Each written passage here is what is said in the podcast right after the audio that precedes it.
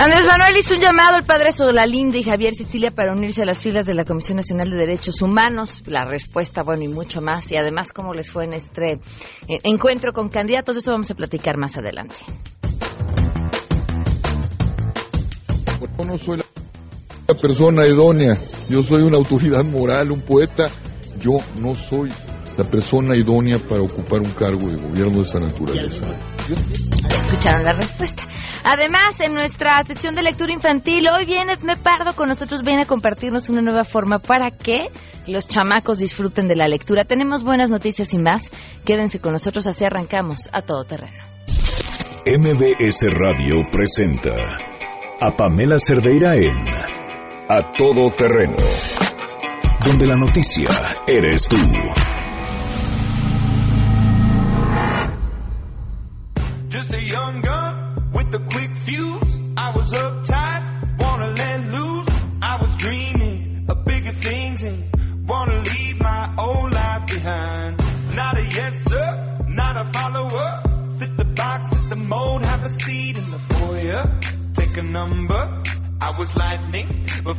Muy buenas tardes, bienvenidos a Todo Terreno. Gracias por acompañarnos en este miércoles 9 de mayo del 2018. Soy Pamela Cerdeira.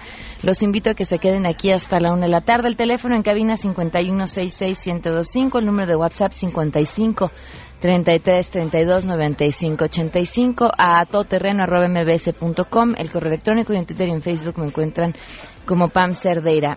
Eh, la pregunta que les hacemos hoy, como todos los miércoles, es una pregunta para voltear a ver este país con los ojos que también se merece y apapacharlo y, y agradecer lo que tenemos que agradecer a este país que, que si le buscamos encontraremos muchísimas cosas. Es, ¿qué extrañan de México cuando están lejos? Y esto nos contestaron. Queremos conocer tu opinión. A Todo Terreno. ¿Qué es lo que más extrañas de México cuando estás fuera del país? Lo que más extraño es la familia, los amigos, la comida y el servicio que tenemos aquí en México. Cuando tú llegas a un restaurante en Estados Unidos o en cualquier parte del mundo, es muy difícil encontrarte gente tan servicial como en México. Extraño mucho la comida, el clima, pero sobre todo a su gente.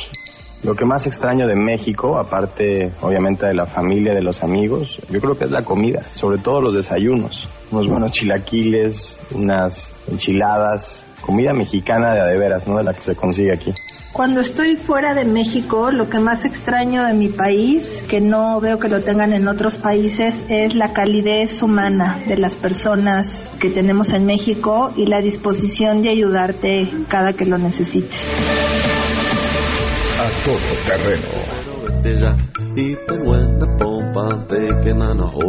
El servicio, sin duda hay, hay países donde cuentan con una excelente atención y demás, pero esta esta posibilidad de que uno pueda llegar a un restaurante y pedir, me traes esto, pero le quitas esto, pero le pones esta otra cosa más, pero no lo haces como lo vayas a hacer tú, sino entonces mételo al horno, pero además agrégale dos papas, pero además, y, y sí, y nadie se extraña ante una petición así eh, y, y, y, lo obtienes. Eh, eso sin duda es, es una de nuestras grandes, grandes cualidades. Saber recibir al turista, saber atender al turista, es algo de lo que tenemos mucho, mucho que presumir.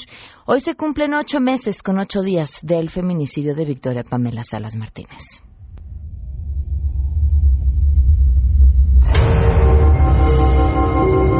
Pongan del lado de nosotros, que se pongan del lado de todos esos padres que hoy somos nosotros, mañana pueden ser ellos, que a nadie se le desea. Victoria Ponce nada. Ocho meses con ocho días, no hay respuesta, no hay, por supuesto, un responsable detenido, nada, así, así con esa celeridad trabaja la justicia en esta ciudad. Vamos con la información. Un saludo a Hatsiri Magallanes.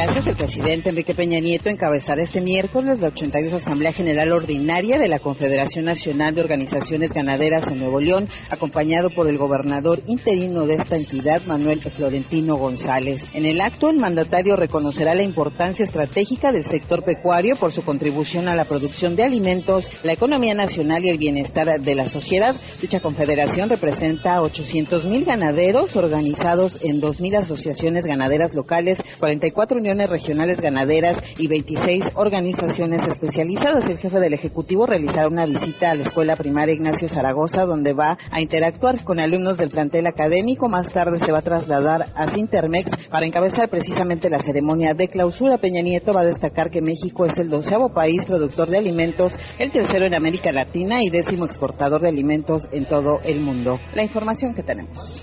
El Observatorio Económico México Cómo Vamos presentó el estudio Los semáforos electorales estatales que muestran los avances, retrocesos y pendientes en materia económica de los nueve estados con elección este 2018. Valeria Moy, directora general de este organismo, indicó que Chiapas se encuentra en las peores condiciones en todo el país y es que el gobierno en esa entidad no hizo nada para impulsar el crecimiento ni mejorar la situación de su población. Junto con Veracruz, Tabasco y los estados del sureste del país, Chiapas representa un foco rojo que no ha sido atendido porque algunos gobiernos prefieren recibir aportaciones federales para la asistencia social que mejorar en términos reales la calidad de vida de sus gobernados. Agregó que la Ciudad de México, Jalisco y Guanajuato tienen buenos números en creación de empleo, productividad laboral y reducción de la informalidad.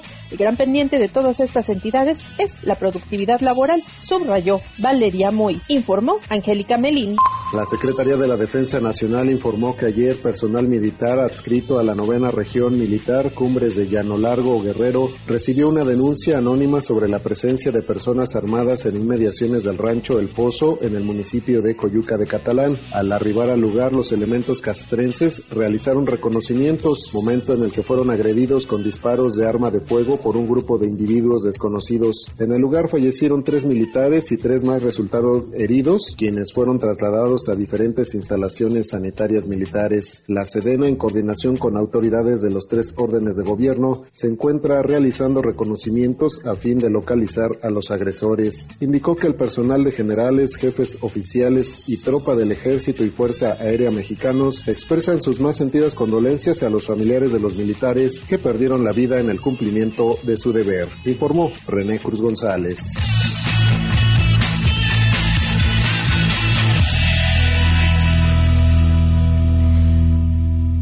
12 con 8 y tenemos buenas noticias. Miren, sin duda son buenas noticias porque todo lo que le dé vuelta a la burocracia, todo lo que nos acerque a información transparente, confiable, eh, es por esto que le agradezco enormemente a Carolina Torreblanca, es directora de datos de Data Cívica, que nos acompañe vía telefónica. Carolina, bienvenida y gracias por estar con nosotros. Muchas gracias por invitarme. Eh, Carolina, ¿podrías comenzar por contarnos cómo inició esta historia de terror que los llevó a presentar lo que acaban de presentar justamente esta semana y que lo convierte en una buena noticia? Eh, sí, claro que sí. Les explico entonces un poco eh, la historia de esta historia de terror. Eh, todo empezó con una solicitud de acceso a la información. Entonces, actualmente todos los funcionarios públicos federales hacen su declaración patrimonial en un portal de la eh, Secretaría de la Función Pública que se llama Declaranet.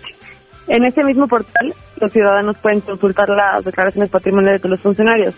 Sin embargo, solamente puedes consultarlo si te sabes el nombre del funcionario específico o su RFC, que pues yo no me sé ni mi RFC, menos el de Peña Nieto, un funcionario, ¿no? Claro. Y este y solamente puedes consultar una a la vez en formato PDF.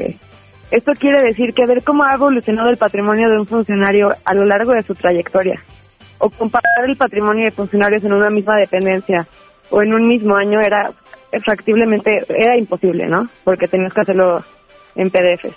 Claro. Entonces, un ciudadano le solicitó a la Secretaría de la Función Pública esa misma base de datos, pero en un formato abierto es decir, en un formato a partir del cual se pudiera extraer información, hacer comparaciones y no sé, llegar a conclusiones. Entonces, la Secretaría de la Función Pública dijo que esa base de datos era inexistente, por lo tanto, en el formato que él había solicitado, y que construirla eh, costaría un millón quinientos sesenta mil pesos y tomaría 221 días naturales.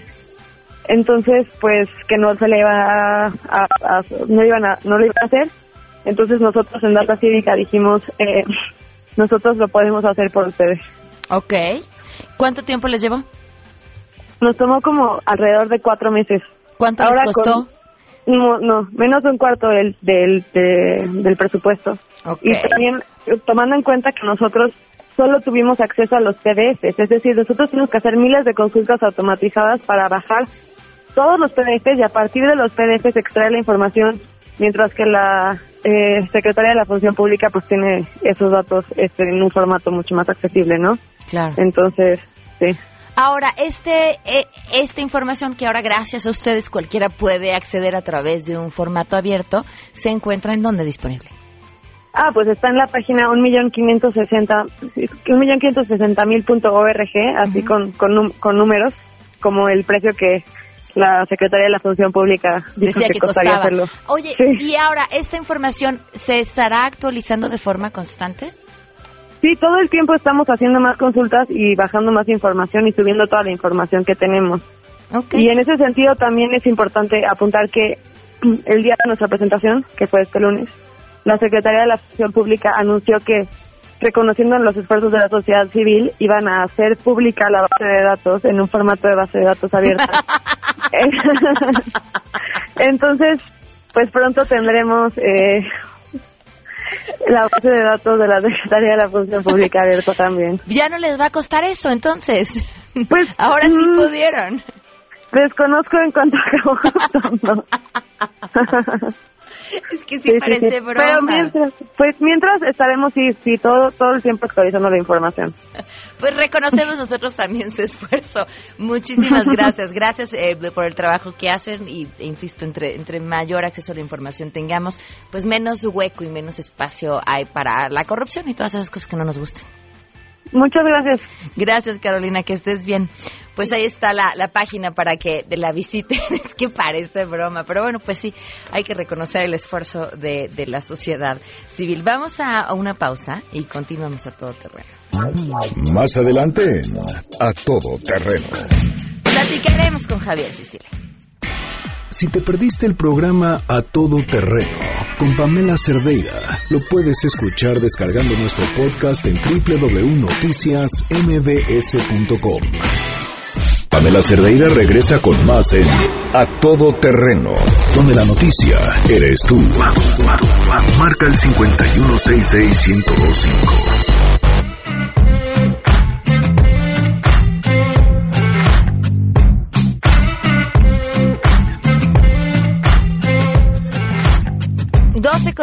9, continuamos a todo terreno. Se llevó a cabo en La Ibero el diálogo por la paz y justicia con los candidatos a la presidencia y familiares de Perdón, en el Museo de Memoria y Tolerancia, en- andaba yo medio este, perdida de lugar. Eh, se llevó a cabo este encuentro y, y platicaron, pues, sin duda, el que es uno de los grandes temas en, en este momento en el país, el tema de la seguridad. Y le agradezco enormemente a Javier Sicilia, que nos acompaña vía telefónica, para, para comentarnos cómo les fue. Gracias por estar con nosotros. Muy buenas tardes. Buenas tardes, Pamela. Buenas tardes al auditorio. Pues, ¿qué puedo decir, Pamela? Mía, fue un buen ejercicio coordinado eh, por la Iberoamericana, ¿no? Este, y por la Comisión Nacional de Derechos Humanos, que permitieron, pues, hacer esta esta facilitación, ¿no? De la voz de las víctimas y de las organizaciones de víctimas y derechos humanos para mediar y lo que consensamos entre nosotros, entre tantas organizaciones, muchísimas, casi 200, eh, con los candidatos frente a una agenda que, como lo dices bien, es fundamental, yo, y así se llama el coloquio, ¿no? Diálogo por la paz, la justicia, la agenda fundamental. Eh, Y yo digo que es la agenda fundamental porque sin paz, sin justicia, sin verdad, eh, sin seguridad, simplemente el país no existe, ¿no? El país y la democracia es una ilusión, ¿no? Entonces, el hecho de que hayan estado ahí los candidatos, por desgracia no asistió Margarita, eh, y, que tengan conciencia después de seis años que ya se les había dicho, siete años, hasta más, que la estrategia de seguridad no funciona, ya se dieron cuenta de que no funciona y que hay que cambiarla. Y sobre ese, sobre eso giraron los ejes y las preguntas que se les hicieron y la agenda que se les hizo llegar a los a los candidatos, ¿no? Que amparaban la agenda amparaba las preguntas que se les hicieron, ¿no?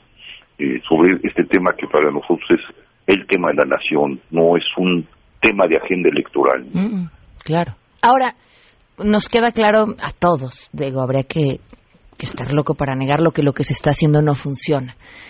Pero ven en ellos que sí podría funcionar, una idea diferenciadora que pudiera sacarnos de la situación en la que estamos.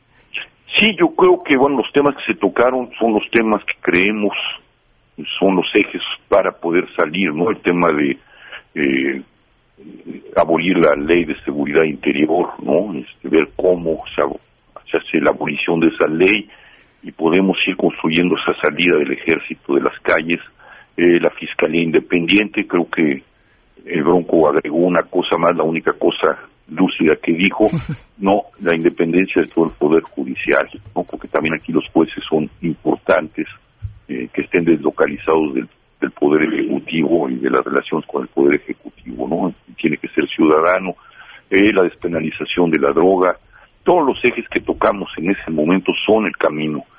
Ahí difirieron y en algunos puntos, en otros estuvieron de acuerdo, pero para mí el gran tema es cómo a partir de lo que dijeron unos y otros y de lo que está proponiendo como vía de salida eh, la sociedad civil a través de sus organizaciones de víctimas en este tema y las organizaciones de derechos humanos es cómo creamos esa agenda común, ¿no?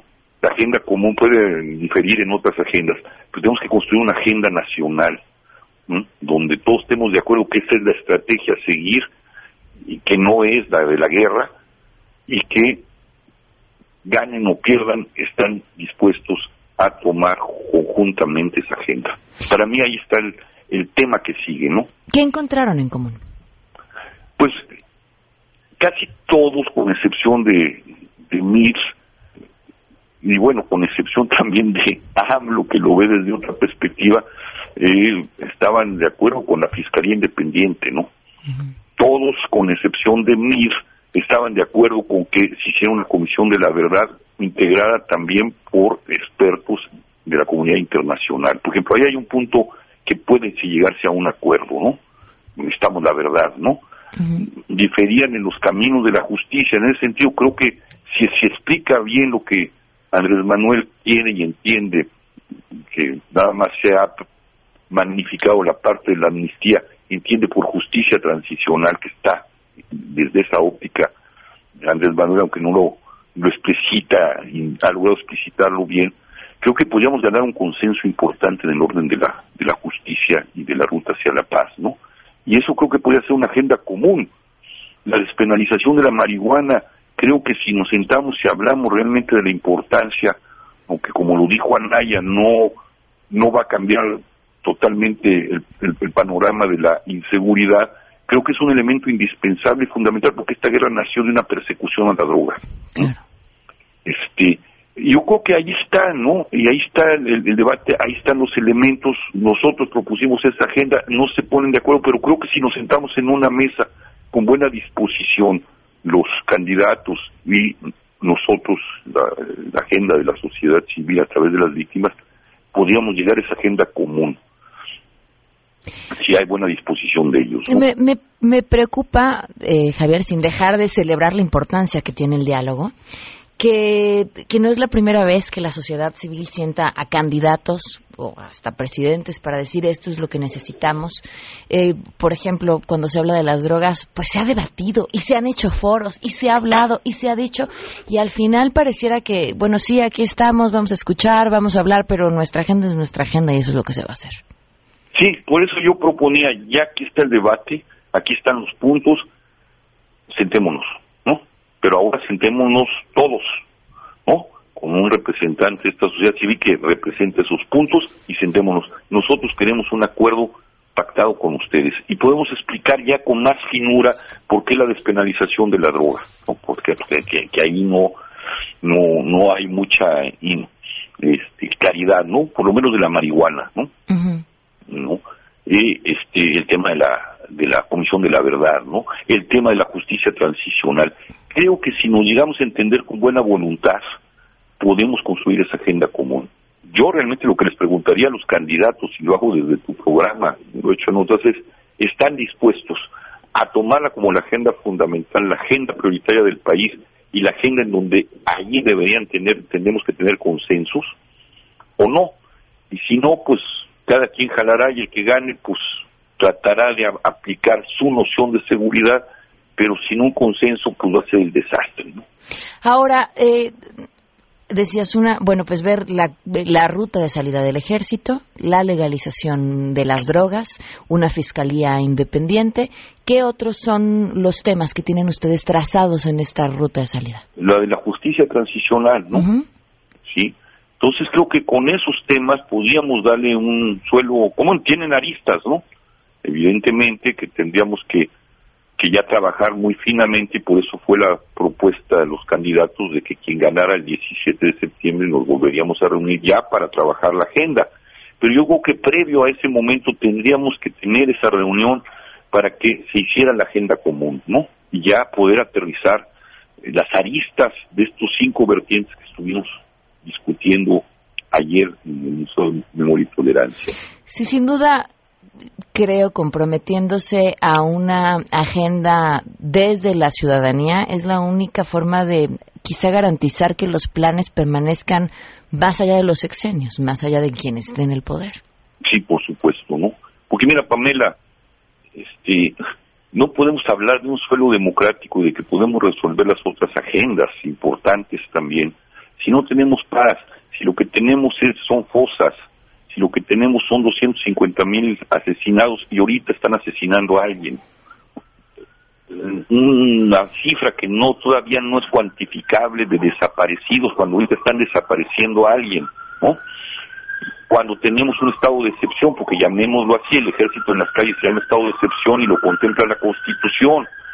Así no se puede tener un suelo democrático, donde cada ciudadano, cada vez que salimos a la calle, pues vamos este, si, si creemos rezando de que no nos vayan a, a, matar o a desaparecer, no, no se puede vivir un suelo democrático ni resolver las otras agendas también importantes, pero no fundamentales, sin esa sin ese consenso de la, del país en materia de seguridad y justicia. Javier, entiendo que lo origina, pero ¿qué lo digo que más bien qué, qué es cuál sería la ruta de salida que proponen, pero qué lo origina, o sea, qué está ahí en, las raíces de nuestra violencia, lo que pasa en los hogares, un tema de dinero y poder.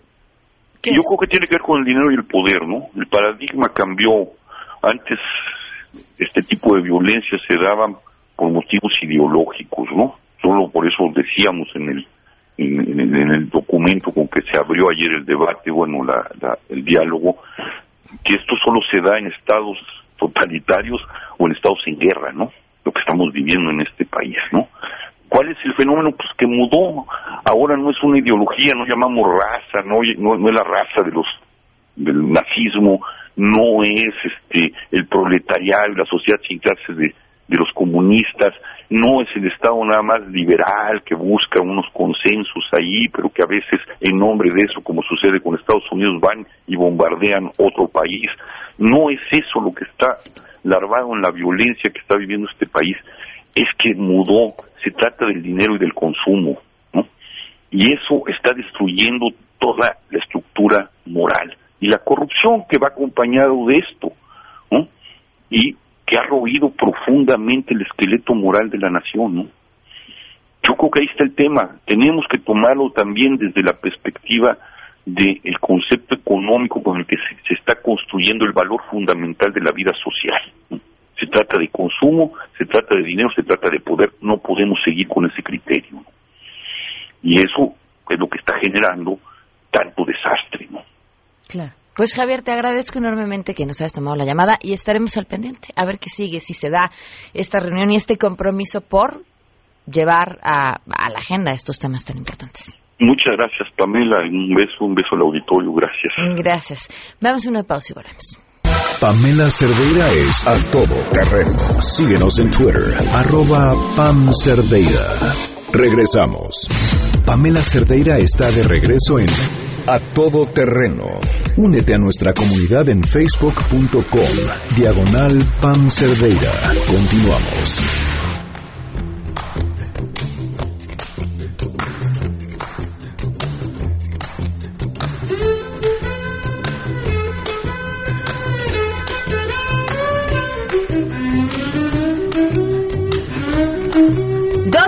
12 con 35 minutos, continuamos a todo terreno. Me da muchísimo gusto, cada mes me hace muy feliz que nos acompañe aquí Edme Pardo, ya la conocen, la han escuchado, es una gran lectora, escritora, promotora de la lectura, coordinadora de talleres de lectura y muchas cosas más. Bienvenida, ¿cómo estás? Y amiga del radio. Y, también, ah, y mi amiga. Exacto. y, y mi amiga del taxi de Oaxaca. Exacto, del taxi de Oaxaca. Eh, bienvenida, gracias por acompañarnos. ¿Qué nos vas a platicar? Bueno, ya ves que siempre empiezo con una pregunta. Y la pregunta es, ¿qué haces tú con lo que lees? Tú. Porque cuando decimos es muy importante leer, que todo mundo lea 20 minutos al día, ¿qué hacemos con lo que leemos? Ah, para mí es mi diván. Ujú. Este, generalmente, gen- no siempre, Ujú. a veces me encuentro en lo que leo, Ok. a veces abandono lo que leo, a veces Ok. lo uso de pisapapeles, a veces lo regalo, a veces... Ok, el, chi- el chiste es saber para qué nos sirve leer. Ok. ¿Qué hacemos con eso que, que- que leemos? No es nada más informarnos, muchas veces nos conectamos, nos proyectamos, aprendemos cosas, pero fíjate que hay una fundación que es la Asociación Española de Lectura, AL, que hizo una alianza con la Fundación SM, que todo mundo conoce la editorial SM, la colección Barco de Vapor, ¿no? Son libros muy recomendados en las escuelas, para un proyecto que se llama Escribir como lectores. Y de lo que se trata es qué hacen los chavos con lo que leen. ¿Qué tal si fuera escribir? ¿Qué tal si la lectura fuera una herramienta que nos permitiera o que promoviera la escritura? Ok. Y entonces, bueno, eh, tiene que ser con una guía especial. Hicieron alianza con un centro educativo, con ciertas escuelas, y lo que hacen es que seleccionan ciertos libros que vayan al aula, que las maestras los lean con los alumnos y que sean fuente de inspiración para los alumnos para que ellos también desarrollen su propia escritura. Y yo tuve la suerte que seleccionaran Los días del día, que es una novelita mía, que publiqué El barco de vapor y fue a quinto de primaria. Okay. Y esto sucedió en Tequisquiapan. Entonces agarraron tres escuelas piloto en Tequisquiapan. Hubo muchos más libros, de- depende del grado escolar. Trataron de, de buscar escuelas multigrado, escuelas eh, de, turno matutino, de, de turno vespertino, bilingües, este, para que, digamos, pudiéramos probar qué sucedía con este ejercicio. Entonces, por ejemplo, Los días del día es una novelita contada en la voz de una niña que todo sucede justo en el verano en que cumple 12 años. Por ahí empieza, déjame te digo, dice, todo sucedió cuando cumplí 12 años. No quiero decir que fuera exactamente el día de mi cumpleaños, a la hora precisa que aparece en mi acta de nacimiento y que acababa de descubrir cuando examiné la información que ahí estaba sino fue por esas fechas, durante ese verano. Entonces, esta niña cuenta lo que le sucede en ese verano y en ese verano le sucede todo. Sus papás se separan, se cambia de casa, su hermano se enferma, le bajan la regla, se- eh, con el hermano tiene un eh, experimento de renacuajos y no lo puede cuidar. Le está sucediendo todo. Y, en- y los abuelos van de visita para verla y entonces es muy fácil, digamos, que los niños puedan hacer empatía con esto que, que tú dices, empatizar con lo que le está sucediendo a nuestra protagonista, pero también que esa sea la fuente de su escritura. Entonces, por ejemplo, los abuelos de Zacatecas, que son los abuelos de Lía, un día los van a ver cuando está todo este caos. Y la abuela le dicta una receta que es la favorita de Lía, porque Lía va a hacer un recetario. Y entonces yo llegué a la escuela y estaban todas las paredes con recetas que las abuelas les habían dictado a estos chavos. Entonces, escribir como lectores es dejar que un libro te permita encontrar tu propia escritura. Nunca habían escrito una receta. ¿Para qué? Pero ir a buscar a la abuela, hacerle la entrevista, escribir la receta, bueno, ya había unas que decía, un flan de Nutella. Oye, ah, qué delicia. No, no, apuntaste la receta. Oye, otra que era un caldo de camarón. Luego, por ejemplo, Lía y su hermano, como están en esta fase de muchos cambios en su familia, diseñan un lenguaje con códigos. Que el chiste es que si tú les cachas el celular, no puedas entender lo que está ahí. Sustituyen una letra por otra y tal. Para que nada más entre ellos entiendan lo que se está diciendo y que los papás cuando vayan de espías a ver qué está ahí, no les puedan entender. Y entonces entre el salón, todo el salón diseñó un código para entre ellos poder escribirse cartas y que nadie más que no fuera del salón lo pudieran leer. Eh, el papá de Lía es, eh, no ve bien los colores, se llama... Daltónico. Daltónico.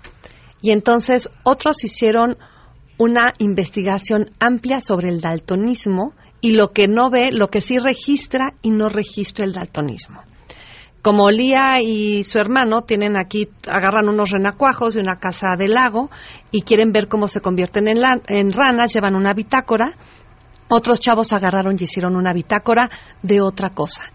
Yo misma no sabía las posibilidades que tenía este libro de impulsar a la lectura, pero gracias a la manera como leyeron con esta fundación, con estos maestros, los chavos por primera vez escribieron a lo mejor una carta a su hermano a lo mejor una receta, a lo mejor un código secreto, a lo mejor una bitácora.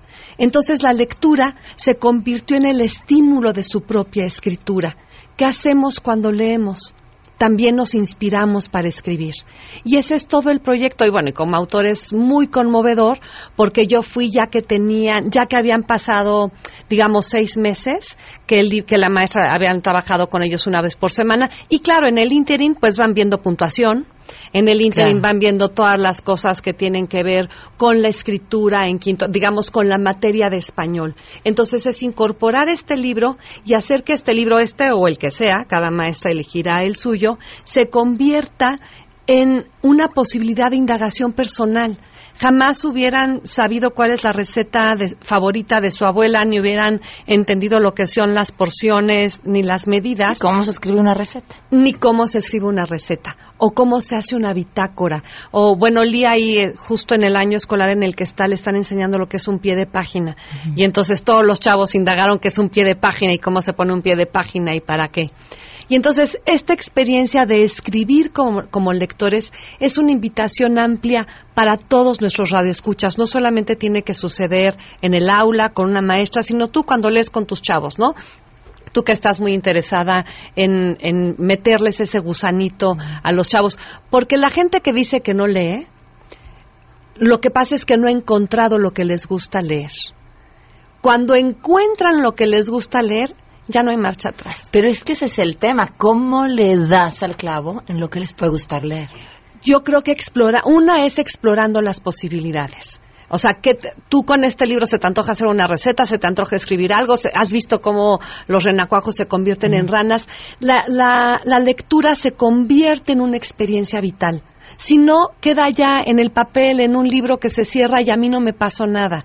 Una de las cosas que comentamos en los talleres de lectura es, si tú eres la misma persona antes de empezar el libro y terminándolo, no te pasó nada y entonces no leíste, solamente pasaste los ojos encima de un libro. O no fue tu libro. O no fue tu libro, y ese libro como no fue tu libro, ni valía la pena seguirlo leyendo, había que abandonarlo, ¿no?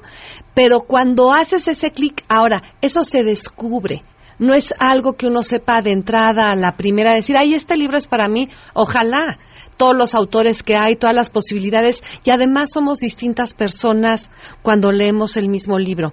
No sé si ya te conté que cuando yo leí El viejo y el mar en la prepa, ah, bueno, pues es que El viejo y el mar ya sabemos que es un viejo, que es pescador y se topa con un jovencillo y lo va a enseñar a pescar. Y cuando yo lo leí me identifiqué muchísimo con el chavo, con estas dudas de la vida y lo leí hace poco y me identifiqué con el viejo. Ya no, ¿no? Ya, ya me habían pasado los años, ya he ido de pesca algunas veces, entonces más o menos tengo otra experiencia vital con el mismo libro. Entonces, muchas veces es un mismo libro, leído muchas veces.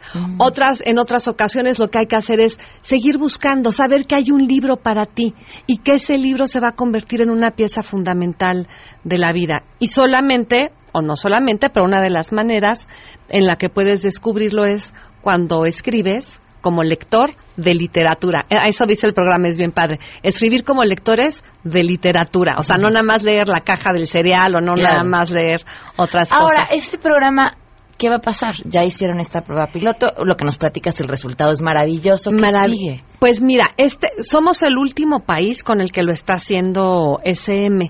Lo ya lo hizo con Colombia, ya se hizo en España, ya se ha hecho creo que en Venezuela. En México es el último lugar al que llega toda esta propuesta de la Asociación Española de Lectura.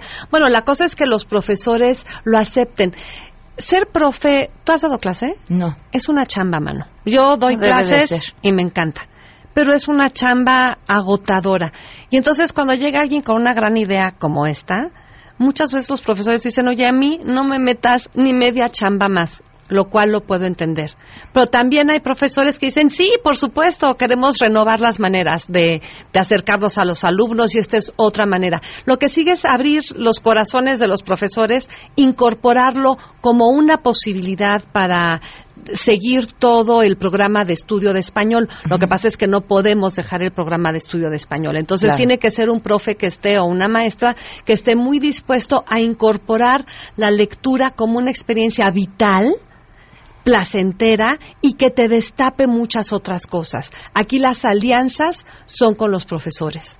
Y entonces, bueno, también para ellos es la invitación. Pero si no, con las mamás, con los que nos están escuchando, con todos los lectores, podemos entrar a la página, que es escribir como lectores.org. Creo que por ahí te la... No sé si es punto .org o punto... A ver, ahorita la buscamos. Ahorita la buscamos. Y en la página está el cómo. En la página está el método, está lo que ellos están haciendo. Y claramente, bueno, pues hay una distancia entre estos especialistas y nosotros, pero podemos eh, obtener ideas, podemos ver cuáles son los resultados, ¿no? Y claramente no todos los libros se prestan a ello, pero si encontramos algún libro que ves que les puede llegar, que tenga elementos. Por ejemplo, otro libro que se leyó se llama algo así como la historia de mi hermano Santiago. Ajá. Y es que su hermano, cuando está muy enojado, es Ago. Se llama Santi. Pero a días tiene unos brotes. Y entonces es como descubren que el hermano es bipolar. Ok. Y entonces aprende a distinguir que Santiago a días es Santi y a días es Ago.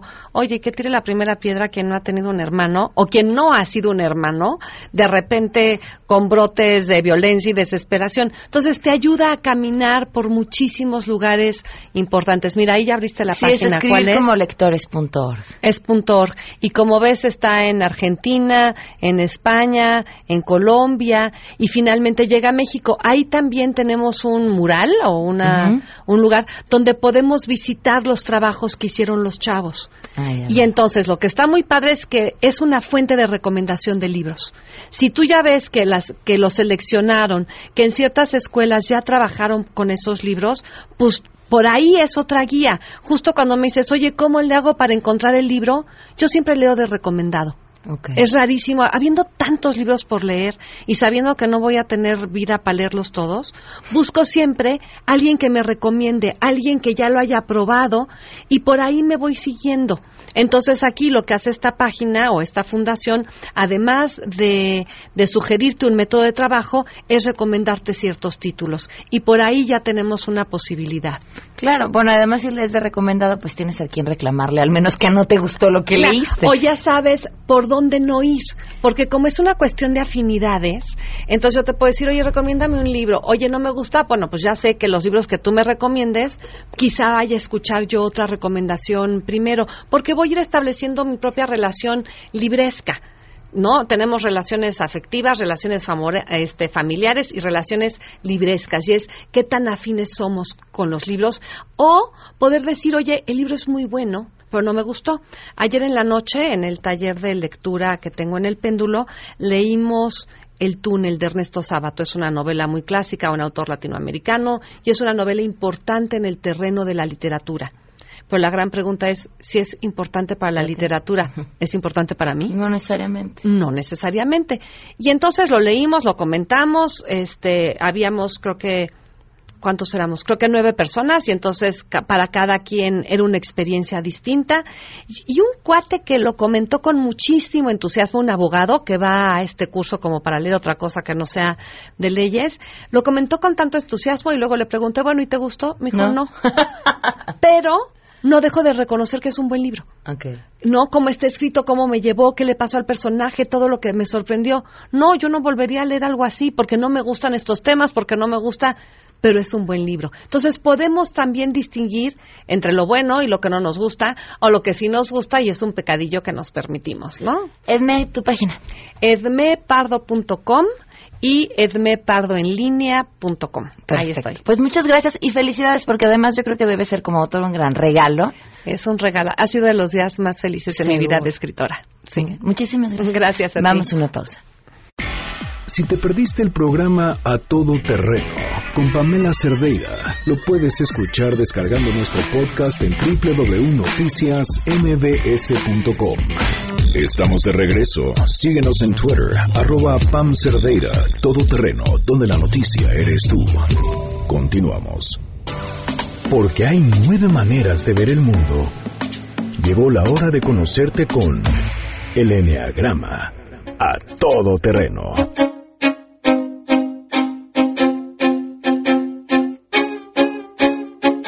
Están con nosotros Andrea Vargas y Adelaida Harrison y hoy va a haber golpes. No, no es cierto. Bienvenidas, ¿cómo están? Muy bien, muchas gracias, gracias a tu auditorio. Bueno, vamos a hablar del bronco, de la personalidad del bronco. Así híjole, es. híjole, a ver. Jaime Rodríguez, candidato independiente, es uno de los candidatos más fáciles de detectar el tipo de personalidad. Entonces, lo que detectamos fue que es un 8, ahorita vamos a ver qué quiere decir, un 8 conservación con ala 7. Pues la gente va a decir, ¿qué es eso? Bueno, en el enneagrama el tipo 8 se le conoce como el protector, el líder. Entonces, pudimos observar en el debate y en, en cualquier video, que por cierto creo que van a subir el video Sí. de, de Jaime Vamos a Rodríguez. subir para un que- video para en YouTube. pueda- Para que puedan corroborar y ver la energía del Exacto, que del es. Importantísimo la energía. Podemos observar que es un líder natural porque su presencia es fuerte, es carismática, está decidida, es firme, es persistente. Su discurso fue realista, concreto, astuto y práctico.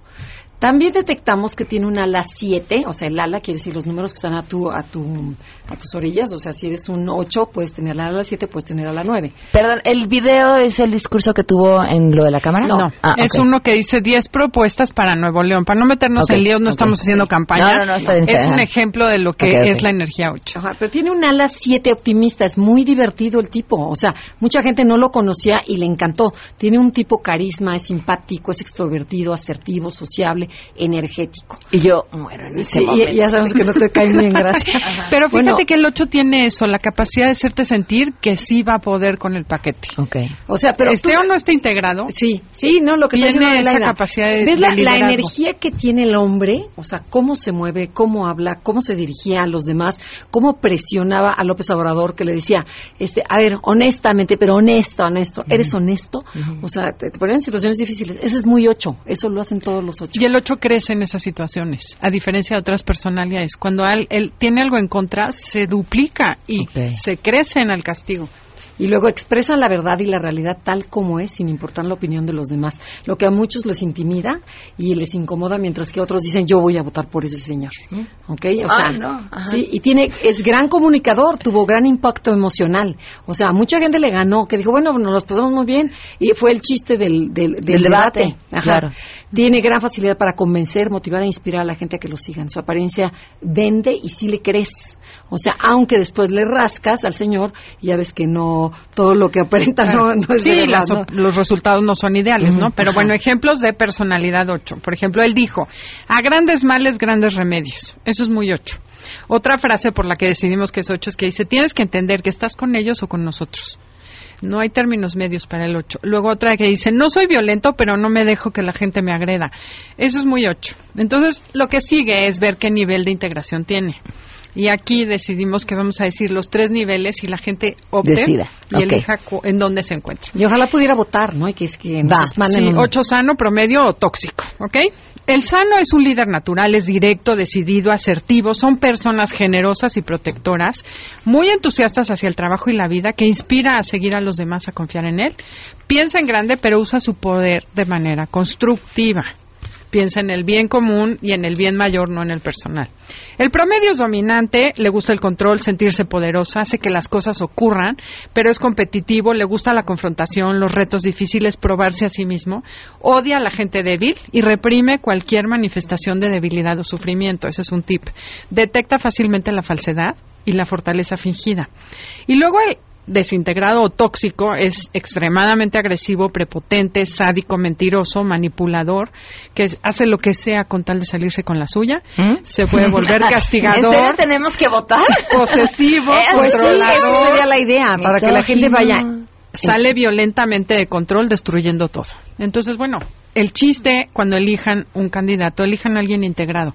No importa qué personalidad tenga, es el nivel de integración. Lo dejo a juicio del público. Vamos a hacer esto. Continuará.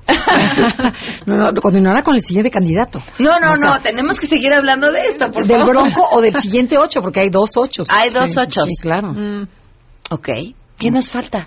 No, nos falta Amit, nos falta este No Anaya, hablado nos de falta dos. este, Ah, claro. ok. No, la única que no, hablamos te- fue pero, pero es que tengo muchas cosas que decir, ya se nos acabó ya el se nos acabó el tiempo. Uy, Bueno, Sí. como Bueno, tú si quieres, quieres, si quieres, la continuamos la que segunda parte. Ok, sí, Ok. un poquito. le- miren, ¿por qué no llegan a las 12 en punto y empezamos con eso? Perfecto. No, no, no, porque, bueno, es que me genera cosas. Pero está bien, está bien, tienes razón.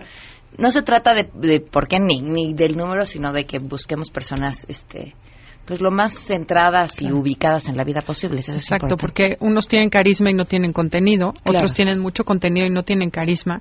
Elijan quien puede hacer mejor el papel que está representando. No es novela de teatro.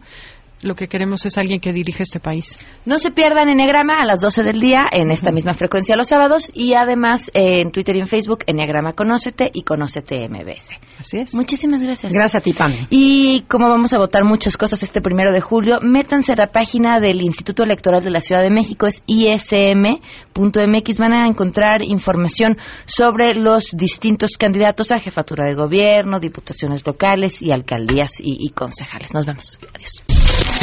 MBS Radio presentó a Pamela Cerdeira en A Todo Terreno. Te esperamos en la siguiente emisión, A Todo Terreno, donde la noticia eres tú. MBS Radio, en entretenimiento, estamos contigo.